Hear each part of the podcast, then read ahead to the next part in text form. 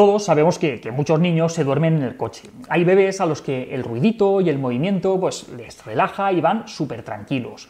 De hecho, hay muchos que, aprovechan cada trayecto para echarse una siestica y, y, no es raro escuchar historias de padres que se pasean en el coche por la noche con el niño a ver si por fin se consigue dormir.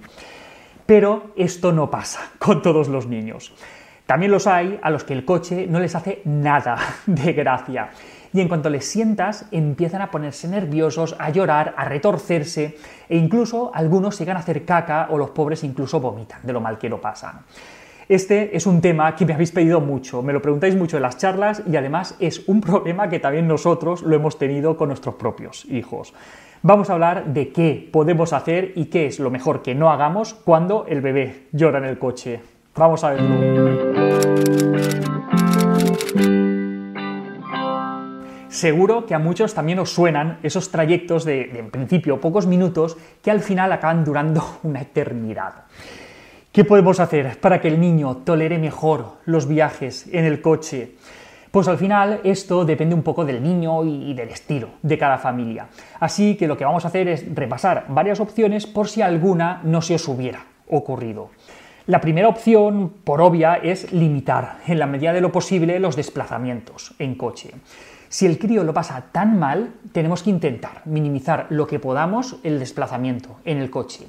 Y cuando sea posible, ir en bus, ir en metro o, incluso ir andando. Aunque tardemos un poco más, si nos evitamos un gran disgusto, quizá merece la pena cambiar un poquito los hábitos durante, durante una temporada. Eso de que se acostumbre no siempre funciona y de hecho si lo forzamos a veces ocurre justo lo contrario, que es que en vez de acostumbrarse cada vez lo pasan peor. Pero y si no podemos evitar ir en coche, vale, sigamos. Si el bebé va solo, en la parte de atrás, quizá uno de los padres o un hermano pueda ir con él, ahí atrás, acompañándole, diciéndole cositas, jugando con él, cantando. Eso le suele ayudar. Otra cosa que a veces no tenemos en cuenta es el sol, y, es que es algo que puede ser muy molesto para el bebé. Tintar los cristales, poner alguna cortinilla o incluso ponerle gafas de sol al bebé o al niño puede facilitar algo las cosas. Y ahora hablemos de la música, la gran compañera de los viajes en coche. Cada uno tiene su música favorita y los bebés también. Mi mujer, por ejemplo, les ponía una misma lista de música desde que les llevaba en la tripa y luego esas canciones nos han sido súper útiles para calmarles en los desplazamientos en coche, para dormirles por la noche esas canciones les relajaban mucho más que cualquier otra música. Y si además de ponerles música encima les cantáis, les gusta muchísimo más. Pero luego tenemos nuestro as en la manga. Nosotros lo llamamos el ofukaka.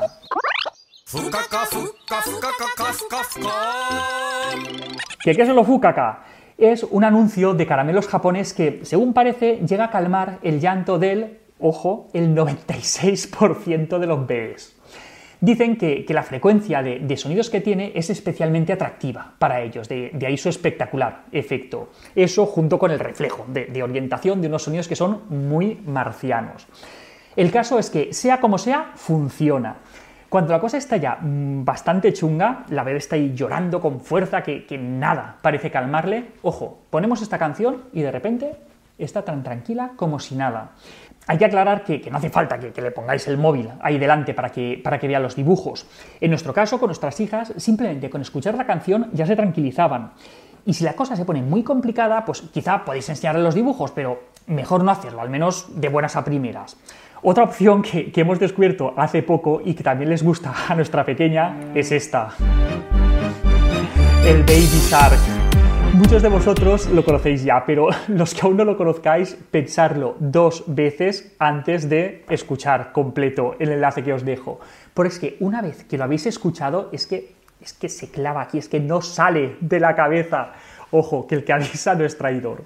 También os dejo por ahí abajo el enlace con, una reinterpretación de, este teatro que al menos a mí me da mucha risa. Total. Otro punto a tener en cuenta es el hambre y el sueño. Como hemos dicho, algunos niños se duermen en cuanto tocan el coche, pero es que en el caso de los niños que se ponen nerviosos, entrar con sueño puede ser llanto asegurado.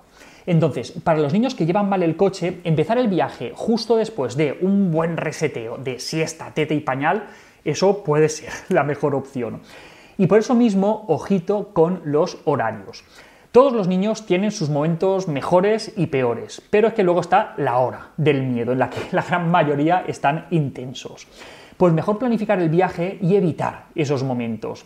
Y, también, aunque nos sepamos de memoria el camino, no está de más antes de salir darle un vistazo a Google Maps para intentar evitar posibles atascos. Obviamente tampoco es mala idea y por eso todo el mundo lo hace, tener un arsenal de chupetes, sonajeros, juguetes, comida, bebidas, pantallas si hace falta, lo que sea.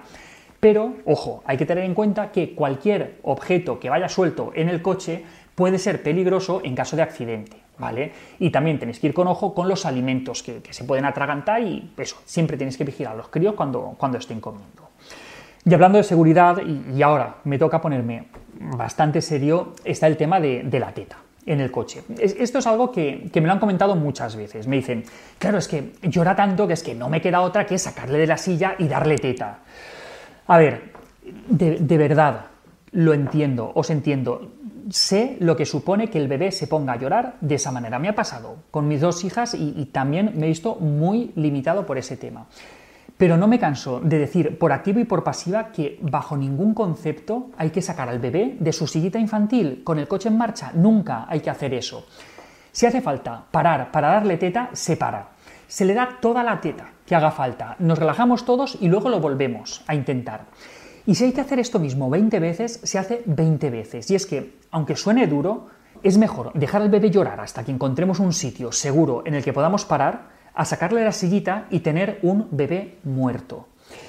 Y la opción de que sea la madre la que se quite el cinturón de seguridad y que se ponga encima de la silla del bebé a darle teta con el coche en marcha tampoco me vale, porque tampoco es plan dejar a la pobre criatura huérfana. Así es que, por favor, paramos las veces que haga falta. De verdad, hacedme caso con esto. Pero bueno, no me gustaría acabar este vídeo de una forma mal rollera y me gustaría acabarlo de una manera optimista, recordándoos que hay luz al final del túnel. Os decía que, que, nosotros sabemos perfectamente lo que es eso porque hemos pasado por ahí. Lo pasamos hace cinco años y lo volvemos a pasar ahora con la peque. Mientras que el mayor iba siempre tan tranquilo en el coche, su hermana y, luego ahora la pequeña parece que les dé algo cuando les pones en la cita, lo llevaban fatal. Pero poco a poco, cuando parecía que la cosa no podía ir peor, poco a poco empezó a mejorar. Entonces dejamos de ver el coche con miedo, empezamos a hacer excursiones más largas, a irnos de viaje, algo que antes no podíamos ni imaginar. recuerdo la primera vez que fuimos de Barcelona a Valencia, parando solo a hacer un pipí casi al llegar a casa. Todo el camino, los dos, mirando por la ventana, tan tranquilos, distrayéndose, mirando el paisaje, cantando. ¡Buf! Ahí respiramos. Y esto al final mejora porque ellos maduran, se distraen mejor y entienden que no están en una situación de peligro. Pero es algo que puede costar tiempo, así que no os desesperéis, que al final se soluciona. Tan solo hay que tener un poco de paciencia y, y algunos trucos para poder hacer esta época un poquito menos difícil. Y hasta aquí otra píldora de psicología. Espero que os haya resultado útil. Si tenéis algún otro truco que no hayamos nombrado, o mejor todavía, alguna canción de estas mágicas que hacen que los bebés paren de llorar, por favor, dejadlos aquí abajo en los comentarios. Y si os ha gustado, ya sabéis, tenéis muchos más vídeos y artículos en el canal de YouTube y en albertosoler.es. Y en todas las librerías, nuestro libro Hijos y Padres Felices. La semana que viene más. ¡Un saludo!